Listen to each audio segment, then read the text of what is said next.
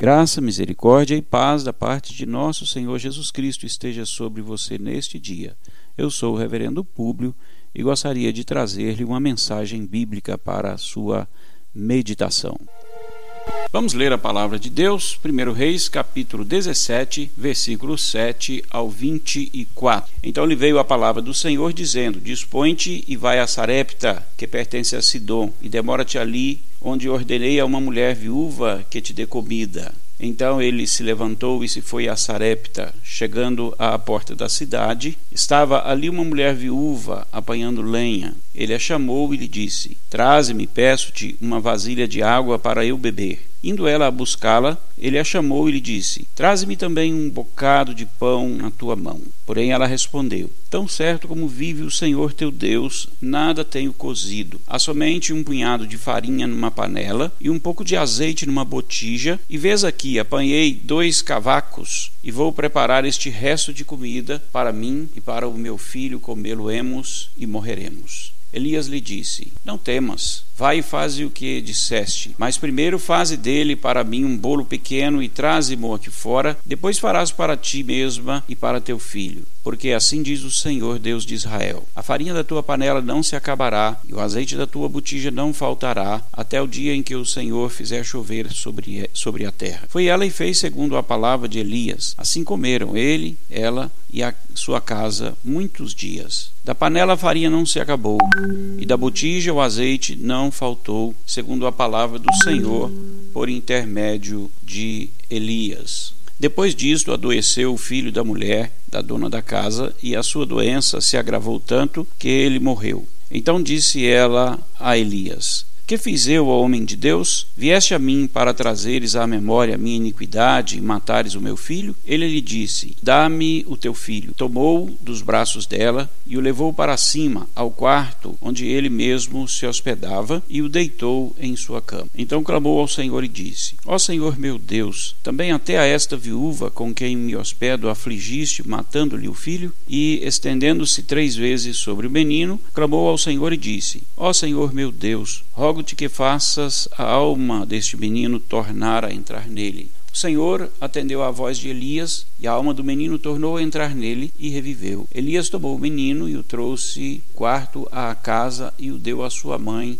e lhe disse: Vê, teu filho vive. Então a mulher disse a Elias: Nisto conheço agora que tu és homem de Deus e que a palavra do Senhor na tua boca é verdade. Texto maravilhoso, me alegro muito todas as vezes que leio esta história. Traz para o meu coração grande alento, grande alegria. Quero falar mais uma vez hoje, continuando o que falamos ontem, sobre o que é viver sob a provisão divina. Viver sobre a provisão divina é algo que só se pode fazer pela fé, e é isto que nós vemos aqui na história do profeta Elias. E isto nos traz grande direcionamento para o nosso coração. Ontem nós vimos que ele disse ao rei que não iria chover, Deus mandou que ele fugisse, porque sabia que o rei iria persegui-lo. Ele fugiu, foi para o vale de Querite e ali, numa região desértica, ele ficou em um lugar onde havia uma fonte, talvez um riacho que corresse por ali, descendo para o Rio Jordão. Ali ele era alimentado por corvos, bebia de água e se abrigava em algum refúgio por ali, talvez uma caverna, talvez uma cabana, alguma coisa que o protegia. Mas isto, esta situação complicou, porque nós começamos lendo aqui no versículo 7, diz que passados dias, torrente secou porque não chovia sobre a terra. Quando não chove, nós sabemos muito bem que os riachos secam, os nascedouros secam, e então Elias ficou sem água. Nós falamos ontem e aplicamos sobre isso, dizendo que Deus tinha o controle disso também, e ficar sem água ali era mais uma provação do Senhor sobre Elias, porque Deus poderia muito bem mantê-lo ali, mas Deus não quis mantê-lo ali e o mandou sair para outro lugar, não é? O que era difícil, que é viver ali naquela região desértica, comendo do do corvo, o que já estava difícil, ainda piorou. Agora ele não tem água. Então, ele vai novamente para outro lugar. É interessante que é Deus quem lhe mostra a direção. Foi o Senhor quem disse: Vá para Sarepta. Muito bem, o que era Sarepta? Era uma cidade no litoral do Mediterrâneo que ficava entre as regiões de Tiro e de Sidom. Tiro e Sidom eram é, nações uh, não judias, Portanto, era para os judeus viver fora da sua terra. Não era uma coisa que eles consideravam é, positiva. Não era uma bênção de Deus. Então ele vai para ali e ele se abriga nessa cidade de Sarepta, que era uma cidade da região dos Sidônios. A mulher que ele uh, vai abrigar-se na casa dela era uma mulher pobre. Esta expressão Viúva geralmente era também uma expressão para definir uma pessoa desamparada, porque não havia sistema de previdência social, de Bolsa Família, de aposentadoria, de pensão, não é? E os sidônios não tinham uma cultura de amparar as suas viúvas e órfãos. Eles não tinham essa cultura, não. Essa cultura foi plantada por Deus em Israel. Então, uma mulher pobre e Elias vai para a casa dela. Mas uma coisa ela tinha: ela tinha uma casa e na sua casa tinha um quarto na parte superior onde Elias se hospedou. Muito bem. Quando a mulher viu Elias, ela demonstrou que o conheceu e o reconheceu como hebreu, porque ela o saudou, ele deu para ela, ele, ele pediu água, e depois que ele pediu água, ele pediu comida, e ela jurou pelo nome do Senhor a quem Elias servia. Ou seja, ela reconheceu Elias como um hebreu por causa do seu jeito de vestir, por causa do seu jeito de falar, é, é, mais ou menos como se chegar aqui um paraibano, nós sabemos que ele é nordestino. Se chega aqui um paulista, pelo jeito de conversar, pela sua forma de se comportar, nós sabemos que ele é paulista. Assim, ela reconheceu Elias como sendo um hebreu e também demonstrou que conhecia o Deus de Elias. Porque ela disse: Juro pelo Deus a quem você serve. Era uma forma de, de dizer que estava falando a verdade, então ela estava, ela estava fazendo ali um comprometimento de que estava falando a verdade. Mas Elias, mesmo assim, ordena dizendo: Não, mas você vai e primeiro você faz um bolo para mim, depois para você e para o seu filho. Bom, se isto fosse nos nossos dias, com certeza é, Elias seria muito questionado. Como é que pode chegar na casa de uma viúva pobre que está sem nada na dispensa que vai fazer a sua última refeição, ela não tem provisão para mais nada, e ele ainda pede que ela primeiro o alimente para depois se alimentar. Bom, mas isto que nós iríamos questionar como uma arbitrariedade do profeta, na verdade era uma prova de fé que ele estava fazendo. E tudo isso já fazia parte do propósito de Deus. Deus não queria que ela passasse fome, mas Deus queria, na verdade, levar livramento para ela, para o seu filho, por isso colocou à prova a sua fé. Bom, a mulher conhecia Elias, conhecia o Deus de Elias e ela acreditou. Ela creu. Isso não significa que ela adorasse a Deus, mas ela, com certeza, de ouvir falar, já sabia da fama do Deus de Israel. Ela então resolveu confiar nele e trouxe o bolo para ele primeiro, conforme ele mesmo havia ordenado, não é? Então, isto foi um teste para o coração daquela mulher. Na verdade, Elias não queria explorá-la, na verdade, ele queria abençoá-la. Mas para que isso acontecesse, Deus resolveu provar a sua fé. Muito bem, a bênção de Deus, mais uma vez, foi abundante sobre Elias e sobre aqueles que os acolhe, o que o acolheu. As coisas melhoraram bastante agora. As coisas melhoraram bastante. Parecia que tinha piorado, não é? Parecia que a providência de Deus estava falhando. Afinal de contas, a água, não é o rio aonde ele estava bebendo água secou, a comida que vinha no corvo também cessou e parecia que tudo tivesse piorado, mas na verdade não. As coisas melhoraram bastante. Veja bem, no deserto de Querite ele bebia água e era servido pelos corvos e dormia em um abrigo. Em Sarepta, ele está em casa, tem companhia de uma família come pão de farinha com azeite. Foi um grande progresso, não foi? Além disto, a mulher também prosperou, porque ela que só tinha provisão para mais um dia, conforme diz o versículo 12, agora tem alimento para comer até chegar a chuva. Sim, porque foi isto que Elias prometeu: se você fizer um bolo para mim primeiro e depois fizer para você e o seu filho, você vai ter provisão até chover. Ela acreditou nisto e então, agora ela está ali segura, porque a farinha não acabou e o azeite também da botija não secou. Muito bem. Quem confia na providência de Deus, quem vive debaixo da providência de Deus e confia nela, vive na plenitude da graça. vive na abundância da graça de Deus. Mas a, a vida com Deus não é uma vida de comodismo, não. Viver com Deus não é para medroso nem para acomodado. Viver com Deus é um desafio de fé. Nós precisamos entender isso. Viver com Deus é um desafio de fé todos os dias. Ah, mas no versículo 17 e 18 vem a aprovação novamente. Tudo estava muito calmo, não é? Tudo estava muito tranquilo. Farinha não acabava na lata, o azeite da botija não secava, a vida estava tranquila. Mas eis que Deus vem para trazer um pouco mais de teste e de provação para aquela casa e para o profeta. Versículos 17 e 18. Depois disto, adoeceu o filho da mulher, da dona da casa, e a sua doença se agravou tanto que ele morreu. Então disse ela a Elias: Que fiz eu, ó homem de Deus? Vieste a mim para trazeres à memória a minha iniquidade e matares o meu filho? Bom, imagine a aflição daquela mulher vendo seu filho morto naquelas circunstâncias. E ela logo foi atribuindo isto ao castigo de Deus. Ela disse: Ah, você veio, trouxe a presença de Deus para dentro da minha casa, Deus agora viu o meu pecado e resolveu me punir por causa do meu pecado. É, acontece que esta mulher estava desesperada, mas estava também reconhecida da sua indignidade de ter na sua casa o homem de Deus, a graça de Deus, o poder de Deus e a presença de Deus. É interessante isto.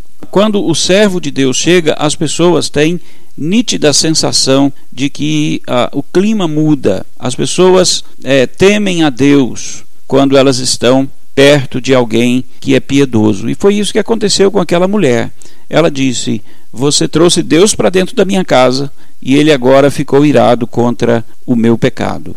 Uma das bênçãos que a tribulação traz é a oportunidade para o quebrantamento, para a introspecção.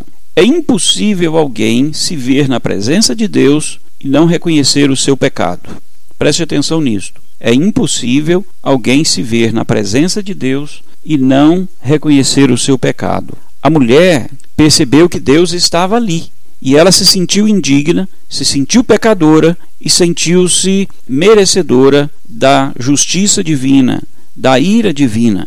E Elias então vai ser ali o mediador entre Deus e aquela mulher. O texto não diz que foi Deus, ou o texto não diz que Deus estava punindo o pecado da mulher. É a mulher quem diz isto. É o seu reconhecimento pessoal quem diz isto. Mas graça de Deus estava ali. A presença de Deus não traz só culpa, a presença de Deus não traz só a, a, o confronto com o pecado. A presença, a presença de Deus também traz graça, traz misericórdia, traz bondade. O mesmo Deus que mata é o Deus que dá vida. Em Deuteronômio 32 a gente lê assim: Eu sou, eu somente e ninguém além de mim. Eu mato e eu faço viver, eu firo e eu saro, e não há quem possa livrar alguém da minha mão. Bom, este é o Deus que Elias servia, não é? Então Elias diz: O Senhor mata, mas o Senhor também pode fazer viver. Então ele pegou aquele menino, levou para o quarto onde ele ficava hospedado,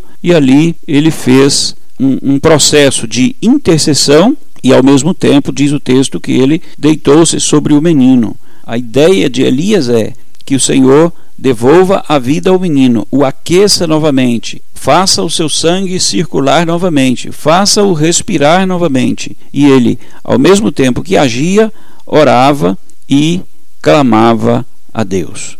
Então, aquela foi uma oportunidade para ambos, tanto para o profeta quanto para aquela mulher. Elias aprendeu mais sobre o cuidado divino. Então, como profeta de Deus, ele levou juízo sobre o reino de Acabe, mas ele levou bênção sobre a casa da viúva. Então, esta mulher que demonstrou, na chegada de Elias, demonstrou que conhecia a história do povo hebreu e conhecia a história do livramento de Deus sobre o seu povo. Agora, ela tem a oportunidade de conhecer a Deus pessoalmente. Por que, que eu estou dizendo que ela conheceu a Deus pessoalmente? Porque, olha só o que, que nós temos ali. Nós temos uma pessoa que acolhe o pregador, que ouve a pregação, que acredita na palavra de Deus, reconhece os seus pecados e agora, depois do seu filho curado, ela glorifica a Deus. Verso 24: Então a mulher disse a Elias: Nisto conheço agora que tu és homem de Deus e que a palavra do Senhor na tua boca é verdade. Então nós temos aqui todos os elementos de uma conversão. Ela acolheu o pregador, ouviu a palavra de Deus, creu na palavra de Deus, foi confrontada com o seu pecado e arrependeu-se do seu pecado e o confessou. E agora ela glorifica a Deus como o seu Senhor. Então, estes são os elementos de uma conversão, estes são os elementos de uma vida transformada. Então, aquela mulher que conhecia a Deus de ouvir as histórias, ela agora conhece a Deus pessoalmente e o tem agora como o seu Deus o Deus que transforma, o Deus que dá vida. E esta é a outra grande lição: o Deus que dá vida. Eu quero então terminar fazendo aqui as, algumas aplicações, dizendo o seguinte: que para viver sob a provisão divina é necessário que nós sigamos a palavra de Deus. Elias foi onde Deus o orientou a ir. Primeiro ele foi ao vale de Querite e ficou ali conforme Deus o ordenou. Depois sem maldizer, sem reclamar, sem murmurar, ele saiu do vale de Querite e foi para Sarepta, e lá ele ficou conforme a orientação do Senhor. Então nós precisamos aprender a seguir a instrução do Senhor, seguir a direção do Senhor. E para isso nós precisamos de conhecer a sua palavra. A sua vida vai ser mais bem orientada se você for um leitor mais assíduo da palavra de Deus. Então a direção de Deus vai ser mais fácil, mais é, direta para você. Segundo, nós precisamos, para viver sob a provisão divina, nos contentar com o que Deus provê. Quando vem das mãos de Deus, nem que seja no bico do corvo. Isto é bênção de Deus. Isso deve ser recebido com alegria. Água e pão recebido da boca do bico do corvo são provisão de Deus. E isto é o pão nosso de cada dia que Deus nos dá. Um bolo de farinha com azeite na casa de uma viúva pobre é graça de Deus, é bênção de Deus, deve ser recebido com alegria e com gratidão. Lembram que eu falei sobre o contentamento no início da semana? Então, um coração que tem contentamento com a provisão de Deus vive realmente de forma vitoriosa. Então, primeiro, seguir a direção de Deus. Segundo, contentar-se com a provisão de Deus. E terceiro, confiar no Senhor quando as coisas ficarem complicadas. Tudo pode piorar ainda. Neste mundo, o fundo do poço ainda está sempre mais embaixo. Este mundo sempre pode nos trazer complicações maiores. Tudo ainda pode piorar. Mas sabe de uma coisa? O Senhor estará lá, no vale de Querite, ou na viúva de Sarepta, ou em qualquer outro lugar que Ele nos mandar. Ele estará lá, Ele vai à nossa frente. É Ele quem provê para nós. Então, quem vive sob a provisão de Deus, confia que, mesmo quando as coisas complicam, mesmo quando a vida fica mais difícil, ele sabe que poderá contar com a graça e a providência do Senhor.